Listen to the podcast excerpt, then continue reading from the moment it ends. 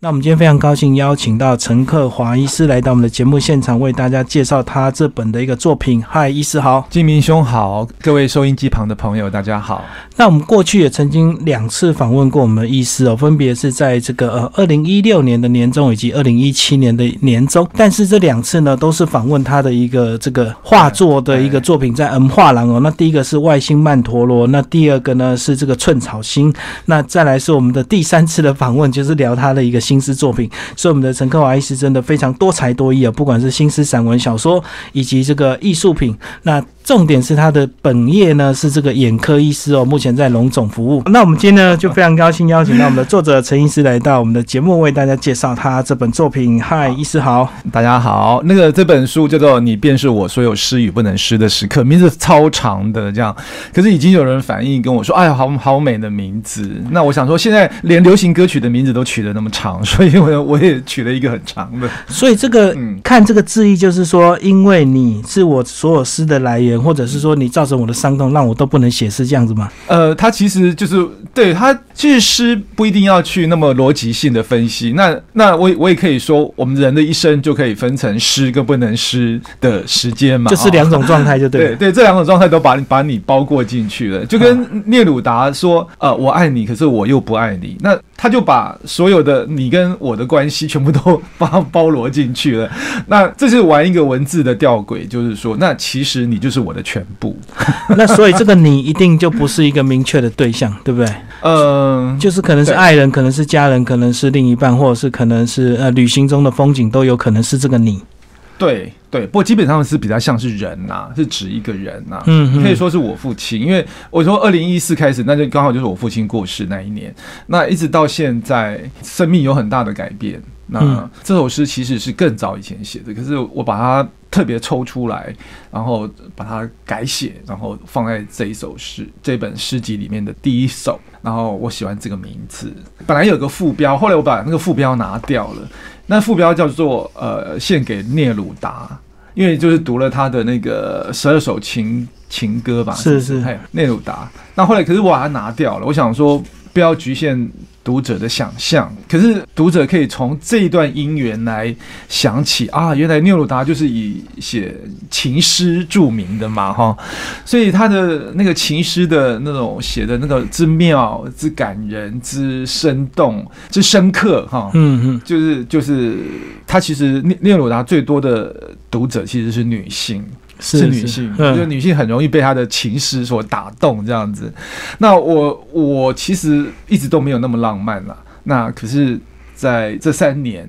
哦，从父亲过世，然后呃工作上的压力，然后又去了爱荷华国际作家写作，再回来，其实我的诗风有很大的转变。现在我回回过头来看之前的作品，会有一种，嗯。一种想要否定他们的那种冲动，这样子，就是说，以前其实是有一点点文气哈，就是太文绉绉，嗯，然后太纤细敏感，当然现在还是很纤细敏感呐。可是那以前的那个纤细敏感是很文青式的，那我现在有点想要更草莽一点。就直接一点这样子，这样讲是以前比较慎重，对不对？然后经过了一些事情之后，可能看透了一些，看透，所以现在就更直接这样子吗？其实就。文字风格来讲是是比较直接，嗯嗯对。那其实这本这个这个新诗作品集总共是你把它规划为四个部分嘛，就是感情、同志、父亲以及这个旅行。旅行是不是？那是每个部分都稍微简单帮我们介绍一下吧。好，第一个 chapter 就是一个第一个部分就是爱情的部分。那我想诗诗本来是就是用来歌咏爱情的嘛，或者是所有的感情。那爱情当然是最重要的主题。那呃，只是。说在说实在，这三年爱情的部分其实并不丰富啊，并不丰富，有点挫折，我知道。嘿，所以就。呃，像呃，你你便是我所有失与不能失的时刻，基本上也是谈，反正就是谈感情到后来的那种被拒绝啊，或者是呃呃呃转眼成功，或者是春梦了无痕这样子，基本上还是维持这样子。而且以这个第一首这个同名的这个作品来讲，它是用六小段的组诗来组成，而且都是不同的时间呢。哦，是吗？其实应该创作的原始的创作时间是很接近的，只是呃定稿的时候，我后来又有后来再修重写，对，对对对。嗯，对。那其实里面也有这个二零一四、二零一一、二零一五这样子，就是六个不同的这个哦，呃还有二零一。七呢，哎，对，就是其实因为我很珍爱这首诗，所以呃有就是就是一再的拿出来改，反复的，修就对了，哎修，嘿嗯。修正，所以他的对象就是爱情嘛。是，这是纯粹的爱情，嗯嗯，被拒绝的爱情，这个三年这样子匆匆一下子过去了。那个虽然是感情上有一些并不如意，可是你这三年还是过得非常丰富了哈。至少在艺术创作上也有也有一些成就，又到爱荷华去去跟国际的这个诗人进行还蛮长一段时间的交流。呃，很幸运的是，就文化部有呃推荐我去。啊，参加这个历史悠久的爱荷华国际作家写作计划。那其实我们回顾台湾这三四十年来去过的作家，其实你看那个名单，你就会吓到哦，都是台湾最顶尖啊、最光芒四射。有辈分的人才可以去。呃，对，基本上是啊。不过因为数一数辈分的人都 都去过了以后呢，就会轮到我们中生代这样子。我我就很害怕说啊，陈浩华你也是我们的长辈了，这样哦，时间真的是过是时间到了，你现在已经从本来是中生代，已经变成这个比较上一辈了。懂了。好，哎然后这个呃，这个诗其实就是好这三四年的一个作品的一个整理嘛，哈、那其实最大的主轴还是给父亲这一个、以这个父亲为主，对不对？对，因为我有我在父亲过世的七七之后开始写，大概写了一两年，有大概有累积了一本诗集的分量、哦，是是大概有一百多首。那可是因为我我想为父亲出一本诗集的心愿还没有完成，就是那嗯作品量还可嘿，以。作品量够，可是可能同质性太高，或者是整个诗集太悲伤这样子，嗯嗯，所以我就挑了这一百多首里面的的呃二十几二十几首，就先收录进来就对进来。那未来是希望能够单独完整一本。对，嗯嗯，那其实你的父亲是山东人嘛，所以山东对你也是有很多这个回忆，因为小时候一定常常听父亲讲山东家乡的一些故事跟风味然后你出生在花莲，结果这两个都是在你这个写作题材里面。对，有，但是我没有刻意，嗯没有刻意。那山东因为只回去过一一次，所以他他一直是我的怎么讲一个乡愁的图腾吧，哈。然后其实我跟我对山东并不熟悉，就是久久会想到，可是并没有真的那么熟悉。对。但是我知道你梦想有一天能够回到这个好好的游一趟中国这样子，对啊，在里面也有一首特别有提到。提到，哎，你哎，你真的有看呢，真的，非常谢谢主持人这么嗯。费心的准备今天的这个那介绍到，不然就直接帮我们念一下。山东二零一七新年新希望，出生在花莲，但父亲出生在山东，从小从父亲嘴里构筑出一个山东汶上，然后是济南、青岛和上海，然后是台北、新店，顺着父亲迁移的路线，我想象着全中国，因为山东。也就连带喜欢山东馒头、山东大汉、山东大妞之类的字眼，因为山东，也就希望有个朋友能像王冕骑在牛背上，无师自通的画荷花。因为山东，也就喜爱一生有些灰头土脸的孔老爷子和他那群可爱的学生。因为山东。连带也想认识梁山伯那群好汉，虽然知道自己是一介书生，良民，而且胆小如鼠，无法落草为寇。因为山东，我希望有朝一日背起背包，走遍全中国。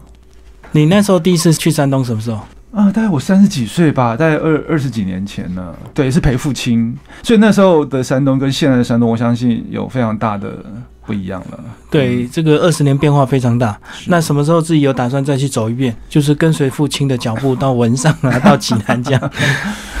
呃，对哦，嗯，目前是没有这个计划啦，因为嗯目前还在工作嘛。我希望可能退休以后吧，可以比较悠游自在的。对，这个那还要十几年的时间。并没有，你真的是把我看得太年轻了。所以这个有时候这个人在的时候，对这些故乡的一切好像就比较觉得没有什么，很习惯，因为它一直存在。可是当人离开的时候，好像对父亲的一切就会特别的怀念，对不对？对我在父亲走以后，哇，就开始大量的去找资料、阅读，或者是问问呃其他的亲戚啊，还是我哥哥，到底父亲他的生平，然后也都是。大家才有机会凑在一起，把父亲的这一生的简史啊，就是他的生平的这些呃，把它做一个整理跟完整，让它是完整一点。不然，其实。大家所所保存的都是一些零碎的记忆片段而已，都是片刻啊。哎，对对，每个人都只知道一部分，或者是曾经陪过他一段时间，但是都没有完整。对，因为他们那个时代的人其实都是流离颠沛的嘛。对啊，对，从就离开家，然后当学生，然后又又又撤退到台北，然后在家乡他们其实已经结过婚了，因为都很小，在十五、十四、十五岁就结婚了。就他他离开家乡的时候，其实有个女儿，六个月大。嗯，所以那个时代的人就很多故事啊，就是很难。我们我们生长在太平呃盛世的的台湾小孩是很难想象。对啊，而且这个来到台湾之后，很自然又会有新的一个伴侣，因为真的回不去了。嗯嗯，对，那时候就没有想到有一天两岸是会会会会有交流的。对，就是所以他们那个时候。当然也也有一些像我的在记忆当中的父亲的那些同才同袍们，有一些还是很坚持的就没有再婚，嗯，然后就真的是孤独以终在台湾，就然后就就就是过世在台湾，然后埋葬在台湾，就很孤单很孤独的。再不再婚都是一种悲哀啊，因为他如果不再婚，其实他就一个人很孤单了，有没有老婆没有小孩陪伴，只能一直怀念家乡的那一个，可是又见不到面这样子。对。那其实有一个更大的幻灭是，他们可能回去了以后也是人人事全非啊，嗯，就是他们虽然他们。呃，抱朝思梦想的那一刻，那也是有很多，也我相信也是百感交集。对，因为他的印象可能还停留在年轻的时候，可能会觉得已经彼此都已经不相认了，也不认不出来这样子。对，有很多故事。那既然讲到山东，也讲讲你的故乡花莲好吧？你其实也有一篇这个特别写到花莲，原来它的旧名叫回兰，我是现在才知道，看了你的作品才知道。对，因为我我从小就有个疑惑，就是说花莲并没有并不盛产莲花，为什么它会叫叫花莲呢？嗯，对，后来才知道说哦，原来是回蓝哈，然后那个就是取一个谐音，那因为回蓝太文雅了，是是是，一般人可能你说回蓝，他们说啊，不知道这两个字到底是指哪两个，而且那两个字有些国语不太好，还不太好发嘞，回蓝 有时候 还会有点回蓝这样啊，是这样吗？哦，好，那我我我先讲一下我怎么怎么发现这首诗的，因为这首诗。其实，在我的记忆当中，消失了很多年。然后有一天，哦，对，就是在一本旧的杂志里面看到，它其实是花莲。呃，文化中心的征文，嗯嗯，那它征文有分两个部分，一部分是对社会大众开放的，一部分是请一些诗人来写。那我是应邀去写，邀请的，对。可是我就忘了，就已经完全忘掉这件事情。后来我看到，然后那个朋友朋友就跟我说，哎，这首诗其实在刻在那个花莲的文化中心前面的广场的一块石头上面。哦，就是你自己征文过去发文过去，你都忘记了？对。就他们把它刻在一块石头上面，那我就说好，我回花莲一定要要去看一下这首诗的那个刻的那块石头。我到现在都还没去，因为离我家有点远。回蓝过客，生于花莲是个错误。花莲本应该没有人类的足迹，美人何该只是善心的过客，只为举一把好山好水而来，看山川岁月。在重谷和白云一起沉淀，听地球吟唱，在众溪分流又合抱的海口。当行囊胀满了梦想的风，有人满意的离开了，有人留下来陪一颗石头说话。地老天荒，天涯海角。一颗纹路美丽的鹅卵，静静躺在岛屿。记忆曲折的河床上，我手握紧握在口袋里。当我远离，才明白那是谁也带不走的，必将重访的盟誓。哇，这首作品这个第一句话就蛮震撼我的，这个花莲不该是人住的地方。应该没有人类的足迹，因为我们见证了花莲这这四五十年来，因为我我我是民呃民国五十年出生在花莲嘛，真是变化也是很大。那花莲的最我觉得最好的风景，一个当然是泰鲁阁中横，是嗯那一个就是海边，南滨、北滨。那其实一个就是那个海岸的那个美丽的鹅卵石，都被我们捡光了。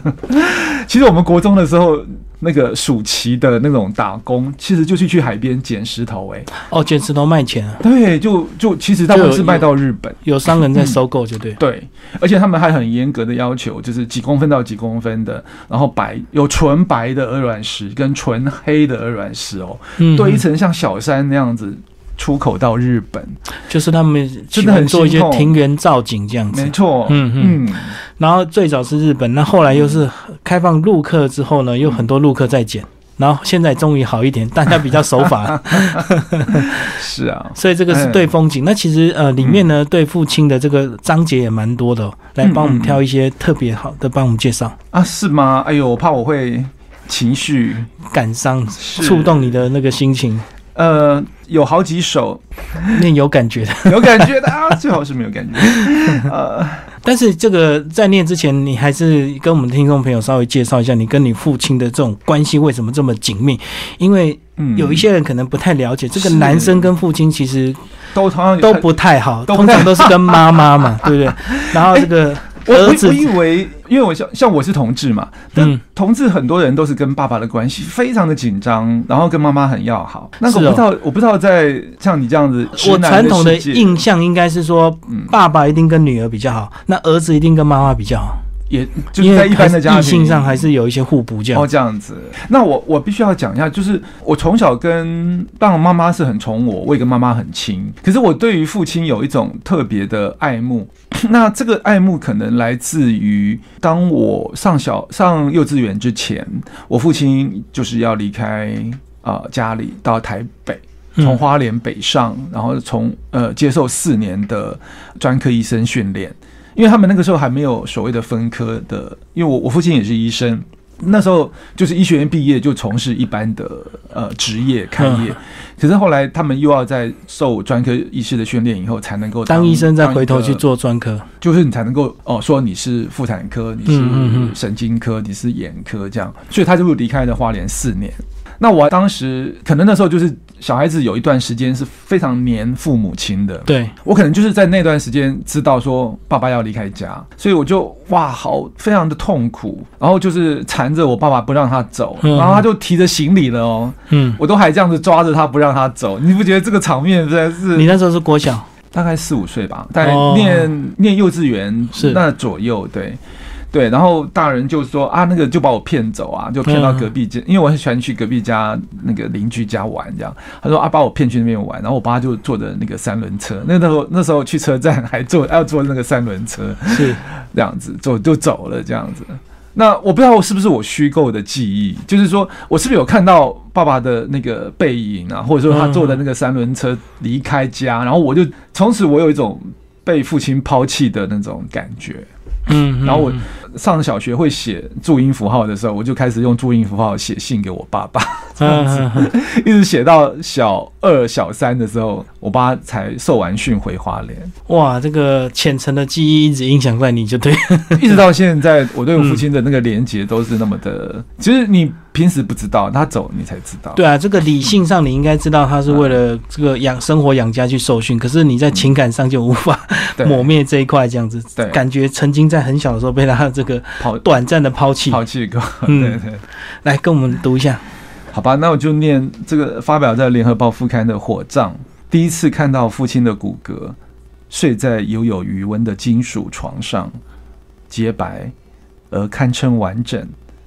一如医学院的解剖课，我曾经仔细检视、抚摸、背诵过的那副骨骼。据说是位孟加拉人，男性，高个子。我默记着标在骨头上的拉丁文，肌肉附着和血管流过之处，那些凸起的山林和凹陷的谷地，那为了护卫脏器而形成的优美弧度。想象生命也曾在这些地方生息繁衍，但如今它松开的四肢，四散、干燥而显得易碎，地、水、火、风皆已离开。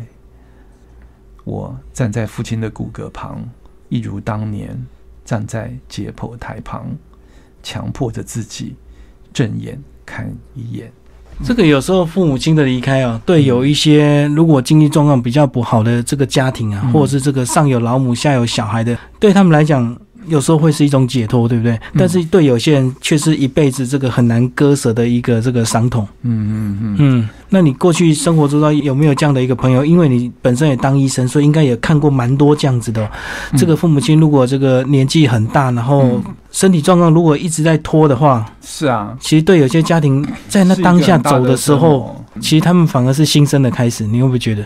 对，我想，呃，生离死别都是生命的一个转弯嘛。。对啊，那呃，我们也都是祈祷自己走的时候呢，不要拖累周围的人太多，这样子。那我我是觉得，其实这种就是好像是一个生命的一个，就是一个阶段的结束。呃，无论你觉得呃亲人的走是一个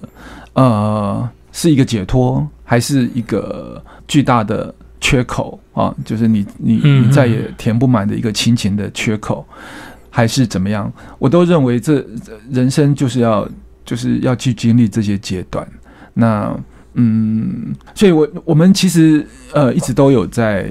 就是反省，就是说人类的医学可以让一个其实重病久病的人，他其实可以无止境的拖延下去。对对对，可是他这样的生命的品质，对于这个这个呃病者老者是一个折磨，可是对他身边的人也是一个折磨。对。对，所以我们呃，像我像我就很赞同像呃莲花基金会啊，或是什么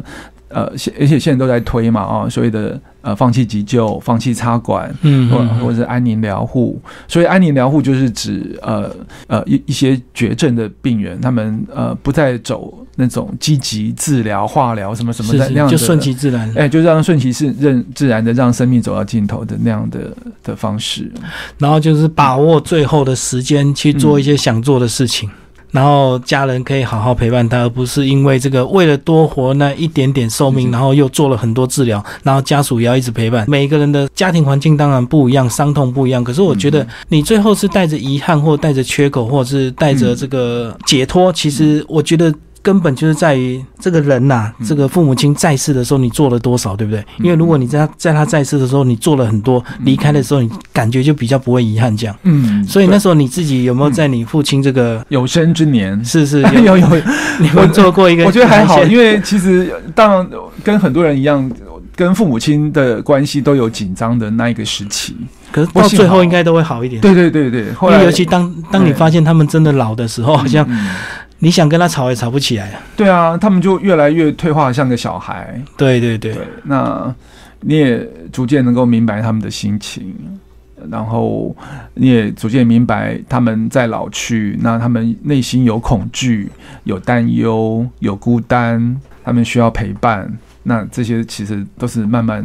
你你这我们都会慢慢的知道的，所以说就从年轻时候的那种叛逆、批判，然后紧张这样子的那样的关系里头，呃，蜕变出来。还好我有蜕变，不然的话，可能父亲走了，然后你你会会觉得遗憾，更多好大的遗憾。对，当初没有做更多。对可是我觉得这个其实所以他们的这个老化，我们心里还是会改变。有时候你突然就回头一看，哎，父母亲怎么变这么苍老？这个白头发怎么突然变那么多？因为我们都忙于工作，所以有时候很再仔细看的时候，可能又好几年后才会仔细看他们的这个，对我有一次很感慨，就是朋友请吃饭，然后当然就带父母亲去，嗯，结果就叫了一桌好菜，我都是以为就是父母亲他们喜欢最爱吃吃的，嗯。可是我从来没有想到，我父亲我们就夹了一块肉，就想啊，父亲最爱吃鸡肉，那给他吃一块鸡肉，结果他就嚼了半天以后又把它吐出来，嚼不动。嘿，他已经嚼不动了。我当时真的是有一惊，这样子就觉得哇，我都我不知道，我我父父亲已经不能够，因为那个那块肉看起来也没有特别的硬，是，对，可是他就没办法用嚼的了。嗯。这个对我们这个日子一天一天过，其实嗯。一下一晃眼，可能三年五年就过去。是。可是以一个老人，他三年五年之后，他的身体状况一定会衰败的比较快一点，嗯，所以我们就很压抑说，哈，原来这个 本来他以前可以做的事情，他现在都不能做了。对，就是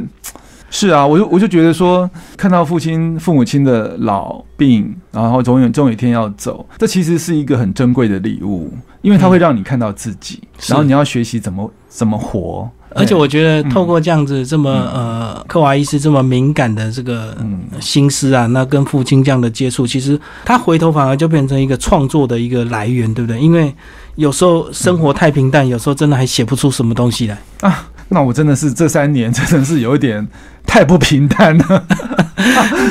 因为有时候平静的生活你也不会有什么灵感，然后日子过得安安稳稳的。然后如果这个多灾多难，反而就是对啊，我就觉得我好像脱了一层皮。我朋友说你哦，多你就他就就说哎你哦，这个你好很好，你脱了一层皮，被扒掉了一层皮。对啊。所以你看，你这个是、嗯你说你二零一六年从美国回来之后写了三本，所以这才是其中一本呢。对所以那个产量非常的快。是我自己都非常的惊讶，因为我就是一有灵感，一有想法，我就在我的我就随时带着 iPad 就把它写下来，然后几乎同时我就把它抛在 Line 啊、微呃 Facebook 跟嗯 WeChat，、然后然后有呃就是。现在的科技很方便，你可以随时拿出来看又改。我后来发现，我平均大概一天可以写到最多可以写到三首，最少一天一首。然后到后来再整理，再我就发现哇，天啊，我的这个产量怎么会？所以你创作方式就有、有有想法，就噼里啪啦就写出来抛上去了。但反正到最后要出书的时候，再收集起来，再做一下修正，这样子再，修，然后再过嗯做一些稍微的沉淀，然后重新再稍微细修这样子。所以这样子其实算是比较快的，就是先先求有，然后等要出书的时候再回头慢慢检视这样。对，就是就是我那时候写诗，大概就是像像一刀两刃那样，就是说我写给我自己看，我就是我我的抒发，我的想法，然后我也同时要让这个世界看到我的痛苦、我的不满、我的怀疑、我的否定。因为其实父亲的走的给我的感觉是很复杂的，嗯。因为我我会觉得，因为我父亲就是不是我们想象中的寿终正寝，他是意外在游泳池里面走的，所以我常常会很自然的就会有一个不平的感觉，就是说我父亲是一个这么好、这么善良，哦，为什么遇到这些？为为什么会遇到这样的事情？这个人世还有天道可言吗？这样子，我就会有这种怀疑、这种愤怒、这种不平，然后可是对自己又有点悔恨，是说，哎、我是不是有处理的不好？我是不是因为你身为子女的，你会想说，那在最后的加护病房的时刻，你有没有亿万分之一的机会可以把他救救起来？是，可是并没有，他十二天就走了，这样。嗯嗯，所以这个很多意外是很难讲了。这个是啊，对啊，所以那个情绪就是一直、就是一下子愤怒，一下子悔恨，一下子是是是无助，一下子是恐惧，就是会在这种这当中。可这样子，父亲的这个离开哦，嗯那当然你的某一部分的时间就会多了嘛，哈，因为之前可能要常常陪家人呐、那这个时间多了之后，你是不是很自然就回到这个文学创作上，以及你的艺术的创作上？时间并没有多哎、因为嗯 不要忘了我还有妈妈哦，妈妈失智嘛，嗯那就是我们这一代人常常就会碰到。其实我会觉得，哎、我我其实相对来讲，比起很多人，我时间还算是多一点，因为很多人下，因为还有它是三明治，上面还有下面它夹在上面老老一代跟下一代之间，对对对那我还我还是只是父母而已，就是对。那可是我其实这三年当中，幸好我有靠写作，对，慢慢度过这。就疏解一些情绪。对，我就也是借，我觉得不只是情绪，而是借写作来看到自己吧。就觉得自己，我常常是不了解自己的，就是这个世界是自自我的投射。那当我怎么看待这个世界，其实我就是怎么看待我自己。所以我常常会游于在这这两边这样。那我就觉得，如果我不能够，就我还是这么样的苛求这个世界应该有有所谓的。呃，好人有好报啊，哈，呃，这个三恶终有报这样子，或者是什么这样的一个公平的假象的话，那其实我就会很，我就会不放过自己这样嗯，子，嘿，那我觉得你这个想法很好，很好玩。就是有时候当你什么都不想，其实日子一下就过去；当你想的越多，到底世界是什么，自己是什么时候，你好像想越多，你越无解，好像也没有什么真正的答案了。啊，当然没有，因为这些、这个答案都不是用想的就可以得到的。是啊，是要自己真的亲身度过。那最后这个这本书呢，这个非常精彩，那听众朋友有兴趣可以这个找来阅读哦。然后是这个斑马线文库所出版这个陈克华医师的这个最新的一个作品《你便是我所有失与不能失的时刻》。那我们刚刚已经这个介绍完蛮多的一个篇幅，那听众朋友有兴趣可以找来阅读。那最后呢，我来为我们的听众朋友追加一个问题哦，这个因为陈克华医师本身本职是医生，然后兴趣这是这个艺术创作跟这个哦、嗯呃新诗或者是小说的一个创作。那你过去应该也有常对一些医学院的一些学生演讲，对不对？对，那对他们演讲，他们会不会觉得这个事情，身为一个医师，要么就是好好救人，要么就是好好赚钱，要么就是一边赚钱一边救人？那这些心灵的部分，对他们未来到底会有什么样的一个帮助？他们会不会觉得有点多余，或者是浪费时间？因为他们应该把时间用在他们的医学的这个本科专业上。其实我是觉得医学的本科的训练是一一个漫长而且与时俱进，而且是分分秒秒，是一辈子的事情。嗯所以，呃，我认为一个好的医生在本职学能上面是呃，应该是随时补啊补充，随时呃呃吸收新知啊，或者说写实对。那可是这个在人文呃艺术这个方面，它其实只是一种陶养。对啊，对它其实，所以我曾经也是说在学在学校里面有上医学人文的课。那当当然，我后来就有点放弃了，因为这个文学艺术对于医学生的这种人格或者是内涵的这种熏陶呢，它其实不是，它不应该有一个实用性跟功利性的目的。哦，不是为了什么？对，不是说啊，为了啊，你会变成一个更好的医生。没有人说一个会画画的医生他是一个更好的医生啊，对不对？呃，对对对，也没有人说呃，一个很会写文章的医生他是一个更好的医生，啊，只是说他只是丰富他自己本身而已。嗯那我只是呃曾经在医学院的时候有读到一句话，他就说，当你要帮助别人的时候，让你变成一个更健全的强者。就是说，当你是一个强者，你才能帮助一个弱者。那这个强者里面就包括了这个文化文艺的熏陶，各方面的这种这种经验跟呃涉略，好，让你变成一个更更健全的人格这样子。那可是我觉得这是一个英文叫做 long shot 啊，就是一个很长的一很长远的一个一个目，标跟短时间看不出来。哎，短时间你是没有办法，就是所以说你上，如果说你在医学院开一门这样的课，那请问你怎么打分数？嗯，因为呃上有政策下有对对策，你说交报告，他们报告也写得很好，你说呃做什么成做什么表演，或者是做什么成果的展现，他们也。都很会做，可是你就不晓得说，究竟我们这样的教导对于这些未来的医生们，到底他们是不是产生了什么样更好的正面的效果？呃就是在内心的部分，我们很难去评断，但是表面上要做出来的这个报告或成绩，他们都可以做。对啊，是啊，而且我觉得这个需要很漫长的一个时间呢。那有些人现现在的年轻也，不只是这个年轻医师，很多人年轻出社会，他马上面临自己生活的一个压力，所以他根本没有心思去陶冶他的人文的部分。是。像蒋勋好像有写过一篇散文嘛，在网网络上流传的很广，他就提到就是说这个“美”这个字，因为美不是我们踏进国家剧院或是踏进什么画廊、故宫哦故宫 才那个美才存在那一边的。嗯可是我们我们都生活，我们都把生活压缩的太紧，我们根本没有心灵的空间让美住进来，所以那些美永远都是住在故宫博物院啊，住在国家戏剧院什么的音乐厅这样，所以。我是觉得是整个社会的氛围、价值观，然后你这个这个有没有去把这个美的熏陶跟参与当做是一件很重要的事情？它可以跟工作一样的重要，它可以跟赚钱一样的重要，这样子。它对我们心灵确实是很重要，可是它短期看不出影响跟结果，所以那个如果以现代年轻人来讲，一些生活上的压力，他们真的没有什么心思去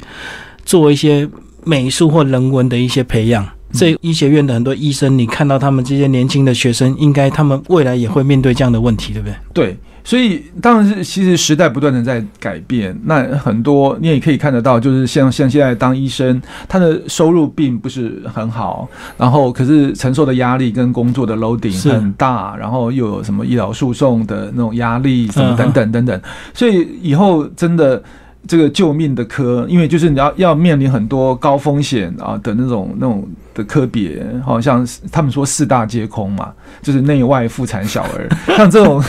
对啊，他们就会开始呃越来越少医生愿意去选择选择 这样的，对，所以我那这样子绝对不是我们民众之福嘛啊，嗯。对，医生也是医生也是需要被呵护跟尊重呵护，然后理解跟呃跟建立良好的医病关系的就是彼此要有信任关系啊，而不是对对。动不动就告你啊、投诉你啊，然后就假设医生都会医疗疏失这样子这个其实我觉得文学跟人文这部分其实是可以让我们的人的心灵啊更美，也会可以让我们的社会更美。但是其实就是说，大家需要长时间啊，包括这个有时间的话，你也可以来看看我们陈克华医师的新诗作品啊。那他每年都固定有一档这个艺术展啊，然后被迫着每年要进行一啊些创 被迫。一进行一些艺术创作，所以呢，呃，听众朋友可以长期呃嗯来追踪我们陈克华医师，看看他这个为什么能够在这么这么高度压力的工作之下，还能够去把他的时间做一个良好的分配，然后让自己的心灵层次更加的提升。嗯，希望大家呃多多支持我们的出版事业，不要忘了，也可以去金石堂或者是网络上订购这本《你便是我所有失与不能失的时刻》啊，这名字多美！而且这个书封要特别介绍一下，它的书封打开之后是我们陈克华医师的一件作品，帮我们介绍一下。啊，对对对，我忘了，这是要非常感谢那个呃美编跟那个许鹤先生哈，他们这这本书呢，因为配合我的画作，是所以这个书封有上面有个书腰啊，上面有我的书名这些等等的。可是你把整个书封拿下来以后呢，把它摊开来摊平呢，就是我以前的一幅画作，叫做《奇经少年》，它就呼应呃我两三年前在 M 画廊。啊、举办了一次的画展，叫做《奇经少年》，里头有一幅，就是有一个少年骑在金鱼的背上的一幅防水墨的，其实它是防水墨的亚克力油彩的画，这样子。那如果你把它摊开来，其实还是蛮蛮大一张的这个艺术海报，你可以把它贴在呃墙上。那你把它折起来以后呢，它就就变书封就变成书封了啊。所以这本书还两个功能呢、其实书封可以单独变成画，把它裱起来，然后书本来上面还是有封面的。非常谢谢斑马线的那个徐鹤的巧思。嗯，对，那听众朋友可以读我们陈克华的心思，也可以欣赏他的这个艺术作品。好，谢谢我们的听众朋友。谢谢。